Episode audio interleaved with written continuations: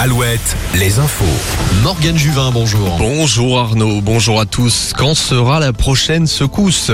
C'est une question qu'on peut se poser après la succession de tremblements de terre cette nuit dans le Grand Ouest. La terre a tremblé à plusieurs reprises, en commençant à 4h30 du matin par un séisme de magnitude 4,6 sur l'échelle de Richter. L'épicentre se situerait de nouveau en Charente-Maritime près de Cranchaban. Hier, le premier tremblement de terre a surpris tout le Grand Ouest de magnitude 5,3. Son épicentre est situé à Saint-James au sud de Cranchaban. Il a causé d'importants dégâts, notamment dans le village de Lalaigne, un village évacué par précaution. Le clocher de l'église menace de s'effondrer. 13 maisons sont inhabitables, partiellement effondrées pour certaines, très fissurées pour d'autres. En Deux-Sèvres, une personne a été légèrement blessée. Les secours sont mis à rude épreuve et de nombreuses casernes viennent en aide aux sinistrés et aux pompiers de Charente-Maritime.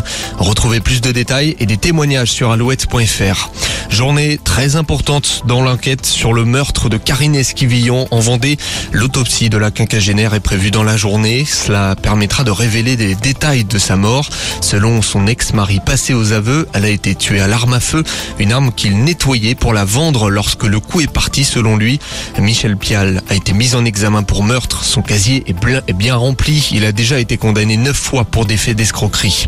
Beaucoup de monde dans la rue ce week-end en soutien à la communauté LGBTQIA+. Des prides sont organisés à Tours, Guéret, Rennes et Quimper. Ce sera demain à Angoulême. Les défilés partiront cet après-midi. Sur les pelouses de football, les Bleus déroulent en qualification au prochain Euro. Succès hier 3-0 contre Gibraltar et une de leader du groupe conforté. Prochain match lundi contre la Grèce au Stade de France. Du basket chez les hommes en National 1, Poitiers s'est incliné hier soir en finale contre en finale retour de playoff. Le titre leur échappe mais le PB 86 est tout de même probu en Pro B. C'était contre Lune Plage hier soir.